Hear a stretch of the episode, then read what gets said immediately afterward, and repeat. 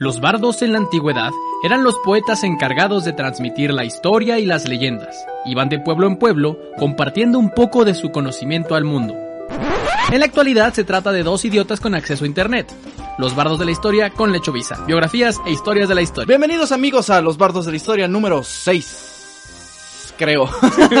no, ni siquiera llevamos tantos y ya estoy perdiendo la cuenta de los números, güey. Lo que la gente no sabe es que creo que este es uno de los podcasts que hemos iniciado al que más seriedad le hemos metido en estarlo haciendo constante. Se puede ver. Eh, Además de- del fondo serio que siempre hay. Entonces vamos adelantados a lo que se está publicando. Por eso de repente yo también le preguntaba a Sergio como, ¿esto es el, es, ¿es el 6 o el Sí, 12? sí, Porque sí, ya grabamos 20. Sí, básicamente este es el nuevo podcast insignia de Lechuvista hasta que nos hartemos y saquemos otro formato. Que puede pasar, puede pasar, pero el chiste es divertirnos, ¿no? Aquí nos estamos divirtiendo y eh, practicando para algún día este, dirigir los Juegos Olímpicos. Va a haber siempre podcasts nuevos y diferentes, pero nunca dejará de haber podcasts. Así, Esa es la idea. así es. Al menos uno a la semana hasta que nos muramos. Uno de los dos. Espero. No, si uno se muere que le siga el otro, ¿no? Sí, claro, no, yo, yo pienso, yo pienso seguirle cuando yo me muera. Desde, desde Ultratumba. Bienvenidos a Ouija, el nuevo podcast del Hecho Vista. Ah. Así donde es. Nos comunicamos con Sergio. Y bueno, para los despistados aquí en Los Bardos de la Historia, bienvenidos. Este es el podcast en el que ya sea Lecho y yo, cada una vez a la semana nos contamos la vida de alguien interesante o una historia cagada de la historia, ¿no? Básicamente todo esto que nunca nos enseñaron en la escuela porque realmente no valía la pena que lo supiéramos, pero la historia es muy divertida. La historia es muy divertida y nosotros vamos a ser, eh, pues, sus maestros de historia. eh, divertidos, ¿no? Lo, lo que su maestro de historia nunca pudo hacer, que fue que te interesara la historia. La historia es muy entretenida y más cuando, cuando podemos ver a personajes de la historia de, de otra manera, ¿no? Sí, sobre todo nosotros que somos eh, fanáticos y seguidores de hacerle a la mamada. Ver que durante siglos hay más gente que le ha hecho a la mamada con otras cosas, pues nos inspira bastante, ¿no? Tal vez en unos siglos alguien haga un bardos de la historia sobre nosotros. Esperemos que sí. Y bueno, el día de hoy me toca a mí, Sergio, contarle algo a Lechu.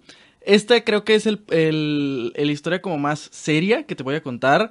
Y no tanto porque sea al- algo, algo que no esté gracioso, sino porque realmente esto tuvo más impacto que las otras tres historias que ya te conté. ¿Ok? Pero, como siempre en los bardos de la historia, y espero que no hayas leído mi tablet mientras terminaba el guion. No, hice lo posible. Muy bien. ¿De qué crees que voy a hablar el día de hoy? Me tienes que dar una pista inútil. Ah, te tengo que dar una pista inútil, es un pendejo. Voy a hablar de un pendejo que mm, vivió hace más de 500 años. Un pendejo que vivió hace más de 500 años.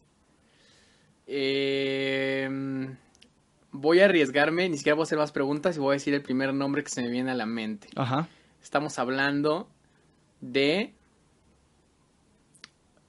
eh, Miguel Ángel. Miguel Ángel. Ajá. ¿Crees que Miguel Ángel era un pendejo? Es- lo afirmo, lo afirmo. Pues no, no vamos a hablar de Miguel Cualquier Ángel. pendejo puede hacer la capilla Sixtina. Sí, cualquier pendejo. Eh, no, no, no vamos a hablar de Miguel Ángel, vamos a hablar de alguien Ah, no te creas, es Miguel No, Ángel. sí es Miguel Ángel, no. ok, entonces eh, empezamos. Ahora bien, vamos a ver si recuerdas tus clases de primaria, mi querido amigo. De pedo. Con esto ya, vas- ya vas a saber de qué vamos a hablar, pero va a ser un enfoque totalmente distinto. ¿Recuerdas que se conmemoraba el 12, que se conmemora los 12 de octubre? Eh, La Virgen de Zapopan Además de la Virgen de Zapopan. eh, es el Día de la Raza. Ahora le decimos el Día de la Raza, la conmemoración del encuentro entre dos mundos, la celebración de las culturas originarias de nuestro continente. Pero cuando éramos niños lo que celebrábamos era algo un poquito más reduccionista de ese, de ese, El descubrimiento El de América. descubrimiento de América, así es. Cuando el valiente navegante genovés, encomendado por la sagrada reina Isabel la Católica y dirigiendo tres carabelas, la Niña, la Pinta y la Santa María, llegó al Nuevo Mundo trayendo civilización y amor. Bueno, de hecho eso es mentira porque eh, en realidad eran dos carabelas y, un- y la de Santa María era un nao. No sé qué es un nao, pero solo sé que no era una carabela. Era una panga como en las que te sirven ceviche en, en, en este en Melaque, güey. Era, era una pinche trajinera, güey. Sí que de hecho era, tenemos dos barcos verguísima y ya nos alcanzó el tercero. Una Así lancha, es. pero con la misma cantidad de gente que en los otros barcos, güey. Sí. Eh, bueno, esta historia fue la que se mantuvo durante un buen tiempo hasta que decidimos que no era tan buena idea celebrar este acontecimiento. Y la escalada de desprecio a Colón llegó a tal grado que no sé si recuerdas que hace unos años hubo un movimiento importante para quitar sus estatuas de todo el mundo. Sí, de hecho, digo, aquí en Guadalajara hay una glorieta muy importante que es la glorieta Colón. La glorieta, la glorieta culón. Colón, Ya, ya dije ese chiste, no lo voy a volver a decir en todo el, el podcast porque ya, ya lo quemé. Sí, fíjate que a veces se nos va el pedo de quemar algunos chistes, ¿eh? Sí. El de María Antonieta que vamos muy tarde, el de Sacre Blue. El de Sacre Blue y el del delfín. Y el del delfín. el, el punto es que aquí en Guadalajara hay una glorieta Colón, en Ciudad de México hay otra y en un montón de ciudades de Latinoamérica las hay. Curiosamente en, en Europa no. Bueno, no, sí, sí Bueno, las sí, hay. seguramente en, las hay. en Génova. En Génova hay un hay una estatua de Colón ah, así con su pica clavándole la cabeza a un indígena. Según yo.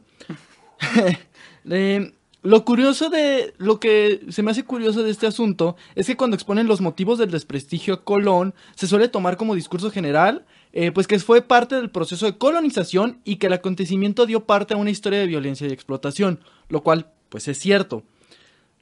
Pero me llama la atención que ni las escuelas ni la posterior campaña para cambiar la imagen oficial de Colón nos enteramos de lo que de qué fue de él más allá de las expediciones, sobre todo aquella primera en 1442. ¿92? 1492. 1492. Sí, perdón.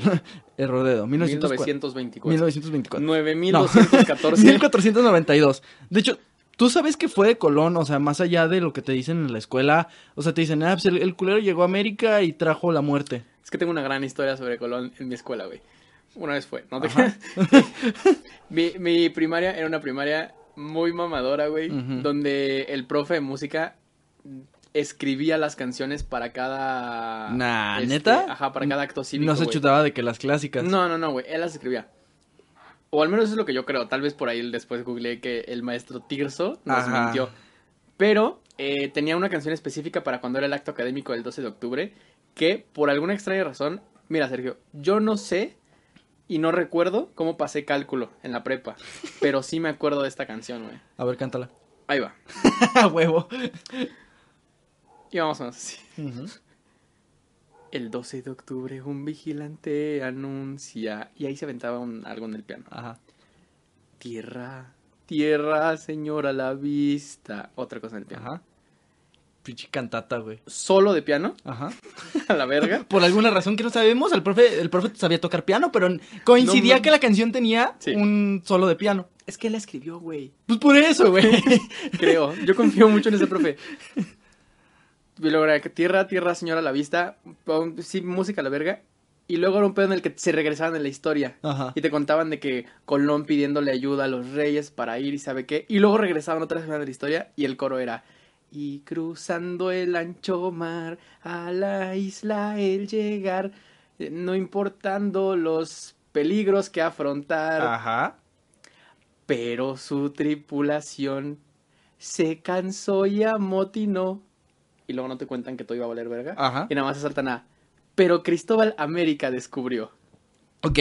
eh, es una visión muy reduccionista de lo que pasó. Sí. Y es lo, es, es- lo, es arte. y curiosamente es lo único que vamos a saber de este podcast, de ese primer viaje, porque este podcast no va a tratar del descubrimiento de América. ¿Por qué? Va a tratar de la expropiación petrolera. Porque como te decía, realmente casi nunca nos hablan de lo que pasó después con Colón. Entonces yo dije, bueno, sé que lo odiamos porque, porque trajo a los, a, pues, sabes, la colonización, pero realmente, ¿por qué más lo deberíamos odiar, no? Yo, lo- yo lo único que sé además de Colón, de, de- del del descubrimiento, es cuando salió en una noche en el museo. Así es, y de ahí en más no hemos vuelto a saber nada de él. Por lo tanto, el día de hoy en Los Bardos de la Historia les voy a contar sobre Cristóbal Colón y todo lo que pasó con él una vez que se dio el descubrimiento de América. De tal manera que nos demos cuenta que es un ser aún más despreciable de lo que nos han hecho saber. Cristóbal Culero. Ajá, hoy se te cae un héroe el hecho.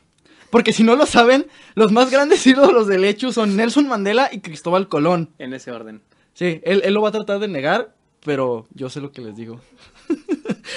No voy a negar que Nelson Mandela es una persona admirable. Sí, pero Cristóbal Colón también es tu héroe.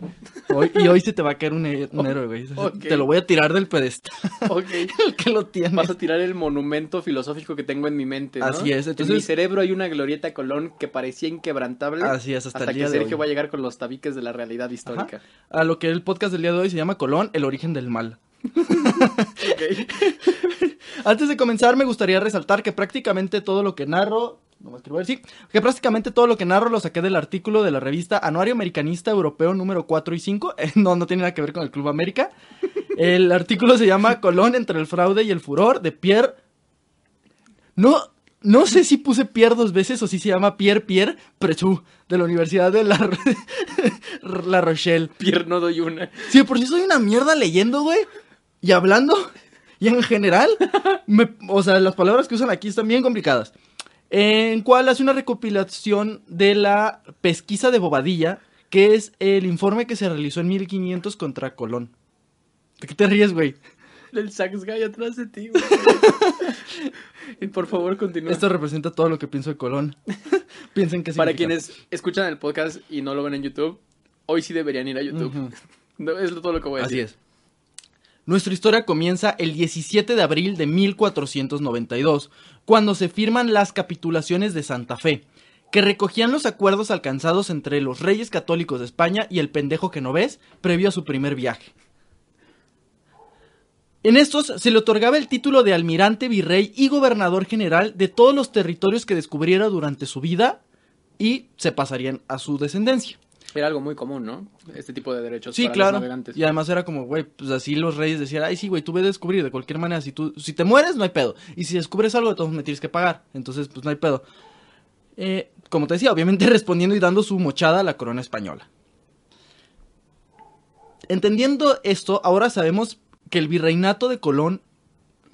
Ah, uh, que el virreinato de Colón, al momento de la pesquería. De la pesquería. De la pesquisa de Bobadilla, comprendía las Bahamas, Cuba y la Española, que es Haití y República Dominicana, que fueron descubiertas en, su primer viaje, las Islas Guadalupe, Puerto Rico y las Antillas Menores, descubiertas en su segundo viaje, y por último, Trinidad, ahora Trinidad y Tobago, y las Islas de Margarita. Todo eso era el virreinato colombino. Ok. ¿Ok? Como es obvio de, pues, de darse cuenta, las motivaciones de Colón no se movían por el amor a la aventura y el descubrimiento. Sí, se trataba de alcanzar riquezas. Pero no de cualquier modo, sino que las ambiciones de este cabrón estaban centradas en gran medida en encontrar oro y poder explotarlo. Porque él juraba que conocía la fuente de dicho mineral y que podía encontrarlo sin pedos. De hecho, eh, Colón juraría que podía encontrar. De hecho, el que Colón jurara que podía encontrar oro fue una de las principales motivaciones de los reyes para probar la expedición. Y es que en el ideario medieval se considera- consideraba al oro como un metal puro debido a que tenía calidades celestiales. ¿Sí? Aquí una de las primeras palabras está en latín. El de pro, pro priviatus, pi- pro, po- pro priviatus rerum, compre- comprendido de conocimiento muy difundido en el final de la Edad Media, vinculaba las palabras oro y la ley a los ángeles. La pureza del oro, del oro procedía del cielo, como lo había afirmado Isidoro de Sevilla en sus etimologías, al creer encontrar el origen de la palabra oro en la palabra aire. Este es, por- esto explica la canción Oro de Ley de Luis Miguel. Así es. Ok. Vaya, sí. No tenía idea que esa canción existía, pero al parecer sí. El contacto entre lo celestial y lo terrenal, el azufre y el mercurio, daba nacimiento al metal precioso, según el ideario em, medieval, como una flor que surge del contacto de ambos elementos, lo que explicaba que la pureza del oro lindaba con la impureza de la tierra. Mi mamá que su mente funcionaba como Minecraft. Sí, Voy a básicamente. agarrar tres cosas, júntalas en esta Sí, mesita y... les orinan tienes- los ángeles y ya. Simón, güey. O sea, porque siempre tenía que ver como el tema divino, Algo ¿no? divino. O sea, si era como, si se empezaba a parecer a ciencia, tenías que meter algo divino, güey. Porque si no ya es brujería. Ajá, si no ya es brujería. Entonces es como, entonces si juntamos estos dos elementos y ya nomás el padre te empezaba a ver raro y Diosito quiere y ya el padre se iba todo contento. ¿Ese no pudo haber sido como una solución para todas las personas que, que acusaban de brujería? Pues sí, ¿no? Así O como, sea, que ¿cómo, cómo que- lo hiciste para hacer una suma? Ajá. Maldito hereje, Dios, me iluminó. Dios me iluminó. Exactamente, fue el Espíritu Santo. En lugar de decir, no, güey, pues es sumar, o sea, utiliza ciertos factores. ¡Brujo! Mira, este y este, si lo juntas, ya, ya son, ya son más. ¡Brujo! No, pero son más porque Dios quiere. Ah, no, no es brujo. Es- sabe de Dios. ¡Santo! Santo. Creo que esa es la diferencia, ¿no? Por ejemplo, Santo Tomás de Aquino, que tenía un chingo de conocimiento, pero era como. Él trabajaba para Dios, güey, entonces no era hereje. O sea, entre Juan Pablo II y Alistair Crowley había una explicación. Así es. El sitio ideal para encontrar este oro resultaba ser cualquier lugar donde la tierra y el aire se juntaran con fuerza. La acción del cielo, de la luz y del calor de los rayos del sol explicaban la génesis de la metal precioso. De la metal. Del metal precioso. De modo que lógicamente las lógicamente, escucha, eh, tiene mucha lógica. Las montañas eran el sitio más adap- mejor adaptados para la búsqueda del oro, ya que la tierra y el cielo eh, se combinaban de una manera muy estrecha. A ver, si le estás dando un sentido divino, sí tiene lógica. Sí, bajo esta lógica. Sí, bajo la lógica de la divinidad, Sí. pues es lo más cercano, es un punto medio, güey, es donde entregas Neni a un punto medio, así le decían a Dios. Exacto. Y una montaña era el punto Además, se, sum- se sumaba que existía la teoría de un paraíso terrenal que también se relacionaba con la existencia del oro, que aseguraba que este lugar podía encontrarse más allá de los confines del oriente. Todas estas ideas venían de, ya sabes, mezclas de tradiciones de que mitos de Hércules, cosas religiosas, romanas. Y en general, el, el- que de, de hecho me gustaría explorar varios capítulos de, de los bardos en este tema. La, la, la náutica y la navegación siempre Sí. ha estado rodeada de un montón de leyendas y supersticiones muy cabronas que son una combinación de que estos güeyes andaban literal por todo el mundo, güey. Entonces, un marino se codeaba de las tradiciones y la idiosincrasia nórdica, Sí. de la India, europea, sí, mediterránea, asiática, y por eso las leyendas de los barcos eran tan únicas, güey, eran una amalgama de todo eso, güey. Sí, y, y pues sí, eh, se hizo esta amalgama rara, sumado a que er- era como aceptado por la, eh, como esta idiosincrasia católica medio rara que tenía Colón. Da igual, el chiste es que Colón leyó muchas de esas teorías y mitologías sobre el origen del oro y dijo, entre comillas, a huevo no hay manera que pueda fallar. Si jalo todo para ese lado, a huevo voy a llegar a este paraíso donde va a haber un chingo de oro. Eso, pero en, en latín. Así, claro, en, en genovés. En genovés. Ajá. Eh, no por nada, de hecho, en cuanto em- eh, desembarcó en las Islas Bahamas, le valió madre así que tierra firme nada, güey. Se puso a buscar oro como animal jarioso, güey. Sí, porque, sí. güey, veía las montañas, veía, pues, parecía un, un- un paraíso y dijo, a huevo, aquí tiene que haber oro. Estaba casi seguro que había llegado al paraíso terrenal y que era suyo para explotar. Justo con esta obsesión fue con la que continuó engañando a los reyes católicos a los que les prometía que les entregaría el oro que les daría carisma divino que tanto deseaban Les quería entregar el tesorito. básicamente. Pero es que además no solo era riquezas, el oro como tenía esta, eh, como se le aso- asociaba con lo divino, güey. Y los reyes católicos de España eran muy católicos y eran muy de España. No eran los reyes católicos por nada, ¿eh? Exacto. Defendían ese título. Entonces tener oro no solo era el tema de tenemos un putero de varo, sino Sí, también tenemos como poder divino. Se me hace muy cabrón ese pedo de los reyes. Y en general no aplican nada más para ellos, muchos, pero pues obviamente ellos, porque pues, son los reyes católicos por algo. ¿Cómo quieren ser todavía más divinos a pesar de que supuestamente su realeza está elegida por Dios, güey? Exacto. Entonces, el oro también ayudaba como a este, a este tema, ¿no? Además, a los reyes católicos se les conocía como los unificadores de España, ¿no? Y fueron los que corrieron a los, a los árabes y... O sea, sí tenían como mucho poder y de... Como no solo, no solo poder político, sino como en el imaginario medieval, ¿no? Sí, y en general España eh, te ataca, pero también este, tiene, tiene este punto geográfico importantísimo en Europa porque además de ser la conexión con Europa continental, es la salida más rápida hacia lo que eran las rutas de la India, güey. Sí. Bueno, Europa y Portugal. Portugal también tiene una tradición marítima enorme, güey. Enorme. Pero España y Portugal De hecho, con quienes estaban agarrando a madrazos por las, por las nuevas tierras eh, fue contra Portugal, de hecho. Exactamente. Porque además Portugal les había comido el mandado en Europa y estaba explotando las minas. En Europa no, en África. Y les estaba jalando un chingo de oro en las minas de África, porque en África, a diferencia de lo que creían estos pendejos, en África sí hay un putero de oro, hay un putero Sí. de minerales. En Pues ahí está Wakanda, güey. Exacto, güey. eh, los, los portugueses tenían vibranium, güey. Sí, exactamente. De, sí, y justo es eso, ¿no? Los, los portugueses se adueñaron de toda la ruta que era ir hacia el sur, eh, literal rodear África, que no nada más era adueñarte territorialmente Sí. de África, sino llegar a la India. Que, que si no mal entiendo, y al menos que me lo hayan explicado mal, esa era la idea, llegar a la India por otra ruta. Pero como nos vamos dando cuenta, realmente este güey le valía madres todo. Él quería su puto oro, güey. Y esta promesa hacia los reyes de que, güey, les voy a dar el oro que quieran, o chinguen todos a su madre. Esta promesa se volvería una obsesión, ya que eh, esto era lo que le daba legitimidad a sus expediciones. Claro. Si no me traes oro, vales pa' pura verga. Que después no sería tan así, pues, pero al menos en su, en su idea, en su cabecita de Colón era, necesito encontrar oro o me van a matar, güey.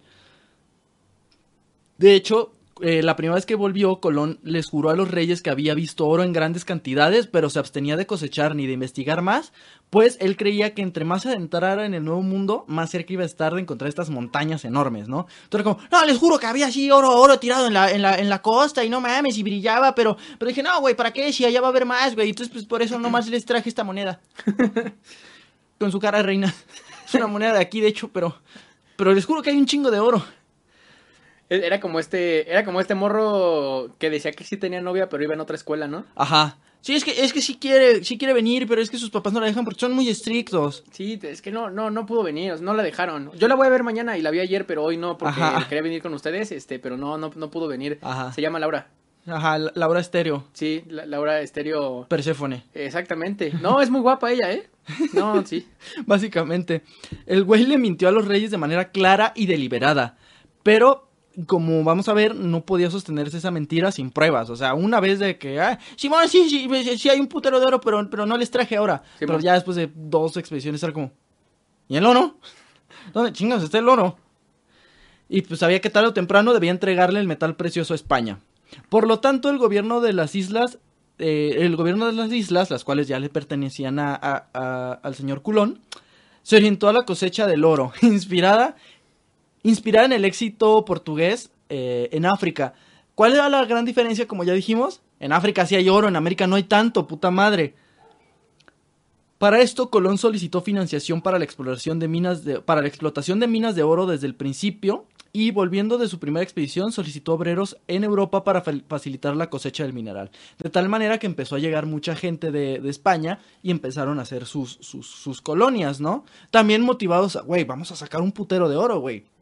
Entonces tú eras un pendejito que araba la tierra este, en, en, en España y de la nada te decían, güey, ahora puedes cosechar oro. Pues decías, chico su madre, güey, de morirme aquí a morirme allá, pero con la probabilidad de tener dinero allá, pues mejor me voy allá. Entonces un chingo de gente se empezó a ir para allá. Las, las promesas de viaje y de tesoros movieron a toda la pinche industria Sí. marítima legal e ilegal, güey. Sí, sí, sí.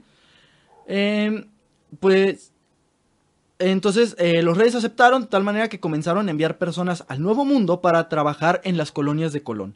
Algo que pronto se daría cuenta este pendejo es que la búsqueda del oro sería escasa, al menos para las cantidades que le había asegurado la corona, por lo que eh, empezó a manejar las actividades mineras como con mucho sigilo, ¿no? Era como de, sí, tenemos un chingo de oro, pero está cerrado. Y yo no tengo la llave. Oye, pero tú eres el gobernante. Sí, pero es que fíjate que precisamente para yo no, pues yo no puedo ver el oro porque es divino. Sí, decía, no, es que de- so- somos dos güeyes que tenemos la llave Ajá. y viajamos siempre en aviones diferentes para que no haya pedo, porque no, si uno se cae es un pedo. Exacto, sí. ahí lo guardamos junto al secreto de la Sí, ahí, no, el se preocupe, luego se lo llevo. Le tomo foto. ya con el mente en las cámaras, señor. Ya Eh, mero, ya mero, andam- andamos en eso también. los hermanos de Colón, Bartolomé y Diego, Bartolomé el inteligente y Diego el pendejo, no te creas. De hecho, se dice que se cree que son más, pero los que están registrados que tienen sus nombres porque eran los culeros eran Bartolomé y Diego. Seguramente eran más, güey. Todo el mundo tenía más de seis Sí. hermanos. Fueron a la colonia para ayudar a la admi- con la administración y llegaron a la conclusión que para fomentar las riquezas debían controlar hasta el más mínimo gramo de oro que había en la colonia. De esta manera instauraron el primer monopolio del Nuevo Mundo en el que estaba estrictamente prohibido comercializar dentro de la colonia con el oro que se encontraba. O sea, todo el oro tenía que ir para, para el gobierno. Sí. O sea, si tú te encontrabas una pepita de oro, no podías comprar con esa pepita de oro. Como en la... ¿Cómo se llama esta película? Diamante de sangre. Que matan a la verga a los güeyes que, se, que agarran diamantitos. Sí, sí, sí. O sea, aquí no te mataban, pero era como encontrar oro no te servía de nada porque en la colonia no podías comprar nada con oro. Pero qué pedo, el oro que encontraban lo tenían que membretar de alguna manera para que fuera válido. Eh, Supongo, ¿no? Como acuñar moneda o... Sí, haz de, o cuenta, de cuenta que pasaban todo el oro a un administrador de España. Espera, me estoy jugando. A un administrador de España y este güey lo fundía y le ponía Ya. el cielo real. ¿Cuál fue el pedo? Que en realidad Colón no le estaba robando a la corona, le estaba robando a sus colonos, güey. ¿Por qué? Porque además de este pedo de que, güey, no pueden, no pueden comprar dentro de las islas, todo tenía que ser, todo el oro iba a Colón y además toda la economía dependía de lo que Colón dispusiera. Simón. Además, em, eh, además, usando el poder que tenía como virrey, redujo así por sus huevos las partes que se le debían pagar a los colonos y además se hacía bien pendejo para pagarles. Entonces el güey empezó a acuñar un putero de dinero. Era fraude, pero técnicamente no le estaba robando a la, colonia, a, la, a la corona española, por lo cual la corona ni se enteraba. Pero este güey estaba precarizando un putero la vida en la, en la colonia. Sí. Además, como Colón y sus hermanos eran muy observadores, se dieron cuenta que los indígenas adornaban sus cuerpos con joyas de oro, por lo que se les ocurrió la idea de establecer un comercio de trueque que fuera, digamos, justo, que fuera equitativo con ellos. Básicamente funcionaba en, tú me das las joyas de oro y yo te doy avalorios, zapatos rotos, mesitas feas, cachivaches, cáscaras mágicas de plátano y mi basura en general. de plátano. Básicamente, güey. O sea, sí hay registros de que era como, eh, güey, está muy bonita tu chingadera esa que traes, güey. Mira, yo traigo un zapato, güey. El, el, el, el vato así de la colonia cargando un pinche collar de oro de Sí, 14 sí, sí. kilos O sea, y- ven, ven, se iba, se iba de que a, a- a los pinches acá, colonias Sí. de raperos, de indígenas, güey. Sí, Entonces están todos los raperos con sus bling blings, güey. Ya en, es- ya en ese entonces, ah, así fue como Flavor Flav perdió su primer reloj, Así es, güey. Se lo chingó. Cristóbal Colón. A cambio de un valero. a cambio de un calcetín con un hoyo. Sí, básicamente, y, y- y en un principio, pues lo- los indígenas, como para ellos el oro, pues era como, ay, güey, aquí hay oro, güey, vale verga. Simón. Entonces era como, ah, pero a ver, déjame ver qué es esto, güey, el cuero y eso, pues quieras que no, sí era interesante para ellos, pero los españoles estaban de bien pendejos, güey, bien pendejos, porque estos güeyes no saben, güey, yo sí sé, güey. Entonces, eh, pues sí, les daban basura. Pero los indígenas no eran pendejos y pronto se dieron cuenta de la obsesión de estos cabrones por el oro. Por lo que algunos reyes antillanos le dijeron a Colón, Simón, ven, güey, y lo ayudaron a acercarse al oro, pero lo guiaban de cierta manera a lugares específicos. De tal manera que, eh, no sé, por ejemplo, eh, un rey antillano decía, este pendejo quiere oro, güey, y yo sé que mis rivales políticos tienen un putero de oro, güey. Simón, esos güeyes tienen oro. Entonces los mandaba a que se chingara, o sea, algunos reyes indígenas utilizaron a los españoles para que se chingaran a sus contrincantes lo que pasó en toda la historia de la conquista. Después, ¿qué pasó? Pues que los españoles se chingaron a todos. Sí. Pero bueno. Ya cuando llegaron a punta de vergazos. Pero realmente a Colón le valía madres. O sea, era como, güey, él quería el oro. También otra cosa que hizo Colón fue que prohibió la libre circulación de los sacerdotes. Imponía licencia para, para cualquier eh, entrega de bautismo y tenía en general a todos los religiosos bas- bajo estricta vigilancia. Inclusive ponía pretextos bien pendejos para que no se difundiera la fe entre los indígenas. Entre estos pretextos tenemos la poca convicción de los indios por adoptar otra religión, lo cual, pues sí, güey, pues ellos ya tienen su religión, güey. Eh, el peligro de exponer los sacramentos a la ignorancia de los indígenas o simplemente que era necesario haber vivido en Castilla para ser un buen cristiano. Eso ya, güey, ya estaba mamando demasiado. Pero, o sea, mi duda es, ¿lo hacía por un beneficio propio o simplemente quería que no tuvieran religión a la verga? Ahí vamos. Ok. La realidad es que este cabrón, a pesar de que tenía uno de los, manda- de los mandatos de los reyes, es que él tenía que ser eh, partícipe importante de la evangelización. Claro. Es, a este güey no le importaba la conversión de los indios por un solo motivo, güey. Abusar de la buena fe de un cristiano constituye un delito. El engaño de los valores no existía mientras no estaban bautizados los indios. Es decir, Ah. yo no quiero robarle a un cristiano, entonces no hagan cristiano estos güeyes. Verga, güey. Hijo de la chingada, güey. O sea, ¿sabes? O sea, es muy religioso, muy religioso, pero es como, güey, si se hacen católicos, vale madres, güey, porque ya le voy a estar robando a unos buenos hijos de Dios. Es como, güey, yo no le robo a desconocidos. Ajá. ¿Cómo te llamas? Juan. Ah, ya te conozco. Exacto, güey. La cosecha del oro triunfaba sobre cualquier consideración misionera, con el riesgo de cometer fraude, no con el oro, sino con las obligaciones religiosas que los reyes católicos le habían impuesto. O sea, a Colón le valía madres, güey, todo, todo, todo, todo, güey. Solo quería el puto oro, güey. Cuando en cambio había otras personas que no quieren, no quieren oro y no quieren plata. Lo único que quieren. Es el tesoro cae entre tus patas. Ah, iba a decir romper la piñata, güey. Aquí se ve, aquí se ve los intereses de cada quien, güey. A pesar de tantos esfuerzos, la cosecha del oro quedaba muy escasa. De- de- en donde estén escuchando este podcast, donde lo hayan compartido, pongan un comentario. si ¿Ustedes son- hacia dónde iban? ¿Son Team Sergio o Team Lechu? ¿Quieren romper la piñata o quieren el tesoro entre las patas? Ustedes elijan. A pesar de tantos esfuerzos, la cosecha del oro quedaba muy escasa. Con todo y todo, Colón tenía que probar imperativamente la rentabilidad de sus viajes y colonias. Entonces, el genovés consideró el problema de modo contable y vio una salida en el saldo positivo de una actividad comercial. Dijo, ok, chance a estos güeyes no les puedo entregar oro, pero les puedo entregar un chingo de dinero por actividades comerciales. ¿Cuál fue el pedo? Que el güey estaba tan obsesionado con el oro que realmente mandó a la mierda toda la demás economía, güey. Por ejemplo, la tenían eh, canela, pimienta y otras especias que no habían dado provecho, güey. Se habían, se habían chingado los sembradíos. La caña de azúcar, eh, eh, pues tenía como cierto éxito comercial, pero como Colón no fomentó los cultivos alimenticios, eh, pues realmente no había tanto como para comerciar. O sea, apenas ya había para que comieran sus, trabajadores, güey.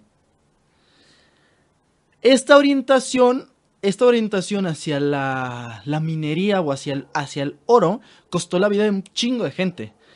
De hecho, muchos de los testigos recogidos en esta, en esta pesquisa, eh, pues hablaban muy mal de Colón. Los testigos eh, dicen en repetidas ocasiones que mucha de la mortalidad que se dio en estas colonias fue por hambre y por ejecución masiva.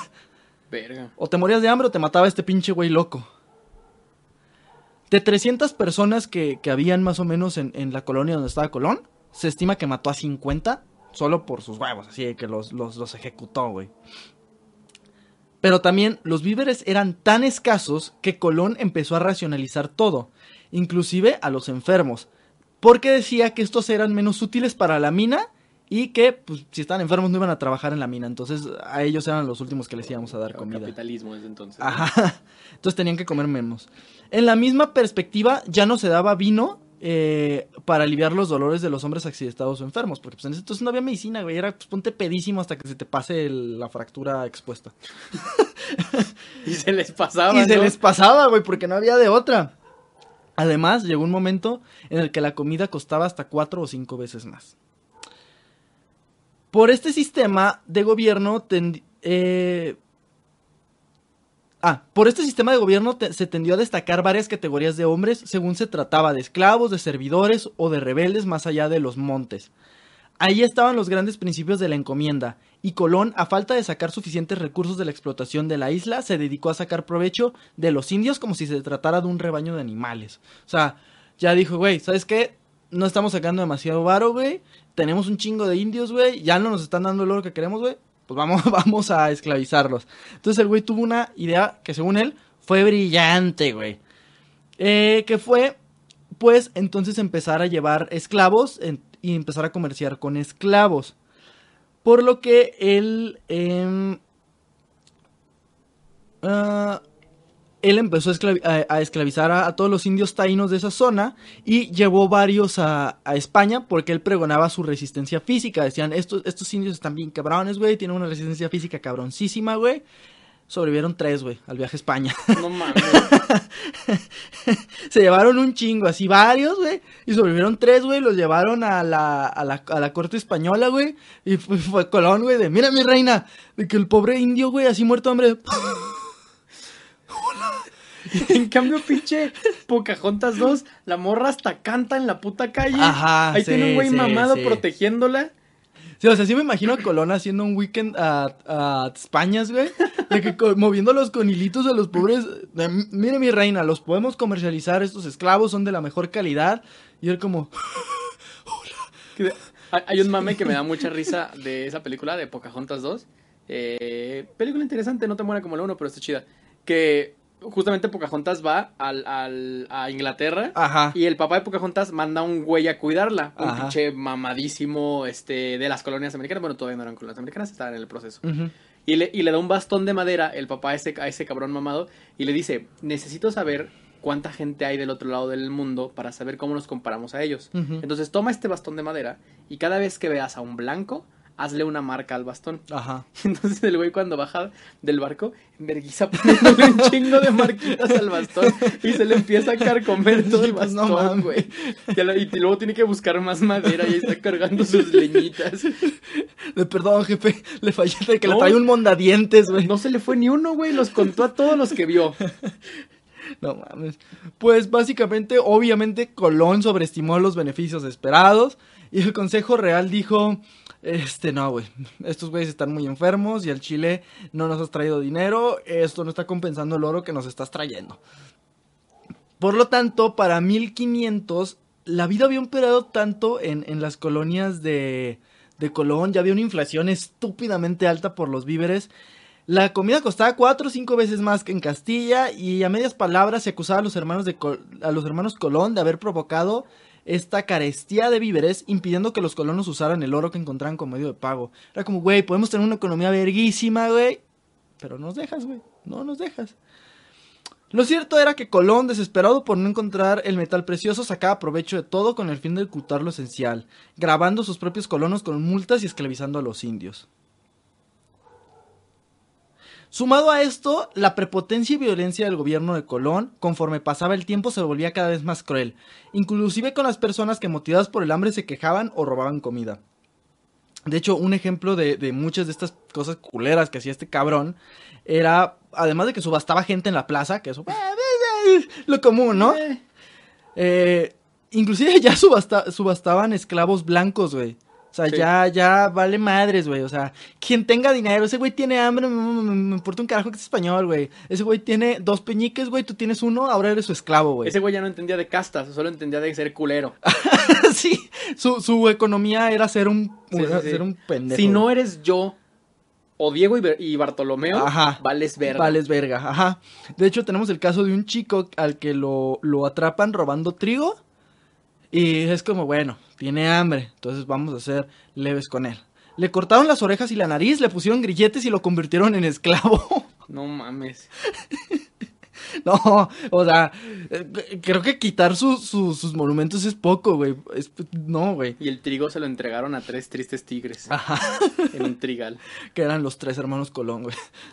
De hecho, por ellos es el trabalenguas, ¿no? De hecho, originalmente se decía tres tristes Culeros. Tragaban trigo en un trigal después de matar a un cabrón a la verga. Ajá. No lo mataron, güey. Nomás le cortaron las orejas, güey. Ah, bueno. También, ah, creo que por ahí lo digo, güey. Pero también hay de que una señora que dijo, chance eres un culero, le cortaron la lengua, güey. Para que no ande hablando. Sí, güey. ¿eh? Obviamente la raza se empezaba a emputar y Colón. siento que son leyendas como, no, güey, una vez llegó Colón al restaurante y nos pidieron el celular a todos, güey. Sí, güey. Y al final pagó la cuenta, él y Bernardo y Diego. Ajá, pero pues nomás pagaron la suya, güey con nosotros que éramos sus esclavos. Por eso ahora trabajamos aquí, güey. Y de, de hecho no pudimos comer, güey. Porque aquí pues está mi familia lavando trastes en este restaurante de mariscos. Güey, ¿sabes qué me mama? Que, que, que este es un podcast de historia. Ajá. Pero tienes que entender el mame de Lechubiza. Sí. Para saber lo que es histórico y lo que no, güey. Sí, sí. Creo que queda muy claro. Espero que sí. Obviamente, espero que no sí. No me gustaría saber que un niño va a su examen de historia, güey. Si no toman clases de historia con nosotros. No, no somos la clase de historia, somos el mame de Somos el mame. Obviamente la raza se empezaba a emputar y Colón se ganó enemigos que lograron que la corona mandara a Francisco Fernández de Bobadilla a realizar una pesquisa con el fin. Una pesquisa es una investigación. Sí. Con el fin de determinar. ¿no? Ajá. Con el fin de determinar qué pedo, qué está pasando, güey. Simón. En el año 1500. Ok. Al llegar, lo primero que le llamó la atención a, Francisco Fernández de Bobadilla fueron los cadáveres ahorcados que estaban en la entrada de la colonia. Verga, es, que neta es como entrar a Sinaloa en 2007, güey. Sí, al indagar sobre el motivo del enjuiciamiento, o sea, dijo, ok, digo, también es la Edad Media, sí, podías matar cabrones así. Al indagar sobre el motivo del enjuiciamiento de estos hombres, eh, los hermanos Colón dijeron, no tenemos ni idea, güey, ¿qué quieres que te diga? Entonces, pues sucedió, güey. Bueno, hay leyes, debe de haber algún decreto, algún documento que diga por qué los mataron. Los hermanos Colón dijeron, pues qué te digo, güey, o sea, así es, así es la justicia aquí, güey. que lo verguiemos, dice. Si hay, si hay así de que tal cual que el Colón se dijo, así es la justicia. Sí. Así dijo, así es la justicia en la mis justicia es como mis huevos se inclinan. Sí, sí, sí, aquí es la ley de Herodes, güey. ¿Cómo era? ¿O te chingas o te, o te jodes? Sí, sí, sí. A menos que seas Colón, el otro güey y el otro Colón. Bernardo, le digo Bernardo. Bartolomeo, y Diego. Y Diego el pendejo. Bartolomeo es sabio, Diego el pendejo. Pero Bobadilla dijo, bueno, son chavos, se los respeto. Lo que realmente le emputó... ¿Quién en su juventud no mató un sí. Lo que realmente le emputó a Bobadilla fue que Colón había matado a dos güeyes por sodomía. Al primero lo arcó y al, y al segundo lo decapitó. Probablemente lo decapitaron porque tenía un título nobiliario como, como decías en el de en el de María Antonieta, no a cualquiera lo decapitaban, era un honor que, que si te iban a matar, te mataron decapitado. Había ciertas consideraciones para la gente de la corte cuando las mataban. El pedo no es que los mató. O sea, el, el pedo no tanto es que los haya matado por, por eso, el, el pedo es que los mató. Mira, déjate explico. El pedo es que se trataba de un crimen contra Dios. Por lo tanto, debía de ser juzgado por una autoridad referente a Dios, que eran en este caso los reyes que eran la, la, autoridad divina de Dios en la tierra. Y al hacer esto, Colón usurpaba la majestad real. La majestad de los reyes. Sí. O sea, O sea, como que se saltó a los reyes. sí, o sea, no fue como, güey, mataste unos, güey, mataste unos gays. ¿Tú crees que eso les iba a importar? No. Sí, no. Mataste unos gays, pero tú no debías de haberlos matado, debías de haberlos matado el rey y eso no se vale. No seas malo. Esto abrió a que se investigara más a fondo a Colón. Que esta investigación primero fue orientada hacia que el güey trataba de pasarse sus, sus autoridades como virrey, pero a partir de que fue investigando este güey se, se fue dando cuenta de las investigaciones, de las acusaciones que habían de personas que lo declaraban tirano por ejercer severos castigos a crímenes livianos, o sea, de que no es lo mismo matar a un cabrón a tratar de robarte eh, trigo porque realmente no hay comida porque este pendejo manejó muy mal los recursos y el monopolio que estaba haciendo y que no les estaba pagando a los colonos. Finalmente, Colón sería regresado a España, encadenado y sería juzgado por los reyes. ¿Cuál fue su castigo? Le quitaron su título de virrey, pero seguía siendo almirante. Ok. Finalmente, eh, estaría un tiempo encadenado, pero después lo dejarían ir eh, libre. Digo, fueron, pues te quitamos, o sea, ya, güey. O sea, básicamente es como cuando un güey, como cuando quitan al director técnico de un equipo, güey. Pues sí. O sea, realmente no tanto fue como. Creo que yo que lo que más terminó pesando no fue que el güey fue un culero. Fue lo del tema de, de que se saltó la, la protesta real, güey. Pues es como cuando hay un escándalo, no sé, en gobierno o en, alguna institución pública de algún cabrón que hizo algo bien culero y en lugar de correrlo o denunciarlo, lo retiran. Sí. Y ya nomás lo, lo sacan. Sí, sí, sí. Colón fue liberado en- a su retorno a España por eh, orden de la corona y emprendió la tarea de recopilar todos los documentos que le habían concedido títulos y derechos en un libro de pri- privilegios. Más tarde emprendió su cuarto viaje a las Indias, para el cual tuvo que firmar con la corona una capitulación específica, al igual que los demás descubridores. Ya perdiste Sí. todos tus derechos, cabrón. Más tarde, Co- Colón cagó los derechos de los demás, así como que fue el antecedente para que ya no dieran derechos a otros. Sí, ya empezaron, o sea, sí daban derechos, pero ya los reyes empezaron como a, tener más control sobre ese pedo. Eh, y antes de partir a su cuarta expedición, le informaron a Colón el nombramiento de un nuevo gobernador para la isla de la Española, que era la primerita que encontró, güey. Obviamente este güey se encabronó porque le quitaron su isla, güey. Em, y de hecho ahí empezó un pleito larguísimo, güey, porque él decía que, sus de- que los derechos que le habían dado en eh, antes de la primera expedición eran, eran vinculatorios, o sea, que no se los pueden quitar. Y la corona dijo, no, es una, ¿cómo le decían? Una... eh, eh, ay, se me fue la palabra, pero básicamente que era como estas cosas que te los doy un rato y yo te las puedo quitar. Se, se me fue- fue la palabra jurídica para eso. Alguna licencia. o Ajá, como así, una güey. licencia, haz de cuenta. Entonces le decían, no, güey, pues era una licencia, pero pues si te pasas de riata te lo quitamos, güey. Y, y de hecho, Colón eh, se murió en 1506 y el pleito siguió, güey. Su hijo era como, pero nosotros somos gobernadores de todo porque ustedes dijeron. Y los reyes fue como, ay, chinga tu madre. Entonces, eh, bueno, pero antes de morir, se fue a esta cuarta expedición en la cual perdió todos sus barcos y no, no consiguió hallar paso hacia Asia. Regresó fracaso de España, murió en, 1500, eh, en 1506 y pues le cedió el cargo de almirante del mar, del mar oceánico a su hijo mayor, Diego Colón. Y así eh, terminó la historia de Cristóbal Colón, un güey que ya sabíamos que era un culero, pero dime si tenías idea de lo culero que era, güey. No mames, que ma- culero mi profe de música que no puso todo esto en la canción, güey. Se me hubiera quedado verguísima. O sea, ya sabemos que lo que nos enseñan en las clases de historia no era la historia real No. y que lo pintan como un gran expedicionario cuando el güey era un mercenario. Pero la verdad es que cuando empecé a investigar esto dije, hijo de la chingada, güey. O sea, No, a ver, entre, entre Colón y Barba Negra había un título oficial. siento que inclusive, por ejemplo, de- no sé, eh, este Cortés. Siento que Cortés era menos culero. Digo, ya investigaremos luego, pero siento que Cortés era menos mercenario y menos... eh, no sé, menos hecho mierda que este cabrón, güey. No sé. Tal No vez sé. en las ediciones de septiembre de Bardos de la Historia te traiga alguna historia. Pero la verdad es que si nos van a poner de, de villano de la historia, como la historia lo suele hacer ponernos villanos, Sí. Es más Colón que Cortés. es más...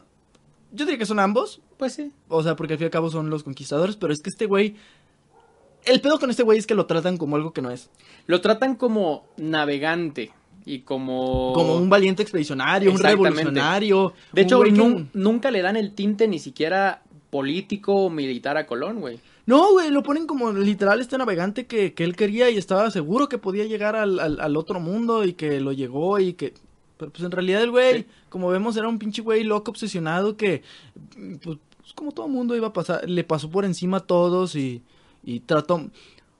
Ok, no es justificable, pero bueno, dices, ok, la idiosincrasia te decía que podían pasar por encima de los indios.